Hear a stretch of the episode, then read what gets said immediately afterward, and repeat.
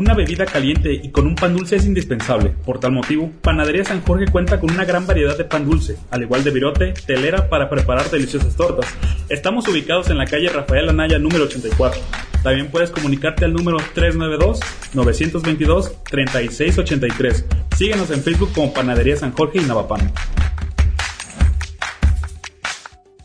Victoria es la palabra que hasta el momento desconocen los charales de Chapala. Por cuarta ocasión, sufrieron un nuevo descalabro en la tercera división de México, tras su derrota en casa ante Diablos Tezistán FC por marcador de 4 goles a 0 el pasado sábado 24 de septiembre en el Estadio Municipal Juan Rayo. Una tarea complicada para Charales, ya que se enfrentaban al segundo lugar del grupo 14, por lo que en cuestión anímica favorecía al visitante. Y fue así, ya que al minuto 6, Isaac Mora Magdaleno, con disparo certero, colocaba el primer gol de Diablos Tezistán FC. En su mayoría, Diablos dominaba el encuentro. El partido se jugaba predominante en el sector de la escuadra ribereña. No obstante, otro gol no se hizo presente. Por ende, sería el final de los primeros 45 minutos. Para la segunda parte, al 47, José de Jesús Torres metió un riflazo desde fuera del área para concretar el 2 a 0. Desistano utilizaba su supremacía, pues el 73, Jason Moreno Fierro colocó la tercera anotación. Pero esta no sería la última del Cotet, ya que tres minutos antes de terminar el partido desde los 11 pasos, Daniel Sanabria Pérez liquidó con la cuarta y última anotación. Por ende, el Nazareno decretó el final. El próximo encuentro de los Charales de Chapalas será el próximo sábado 1 de octubre,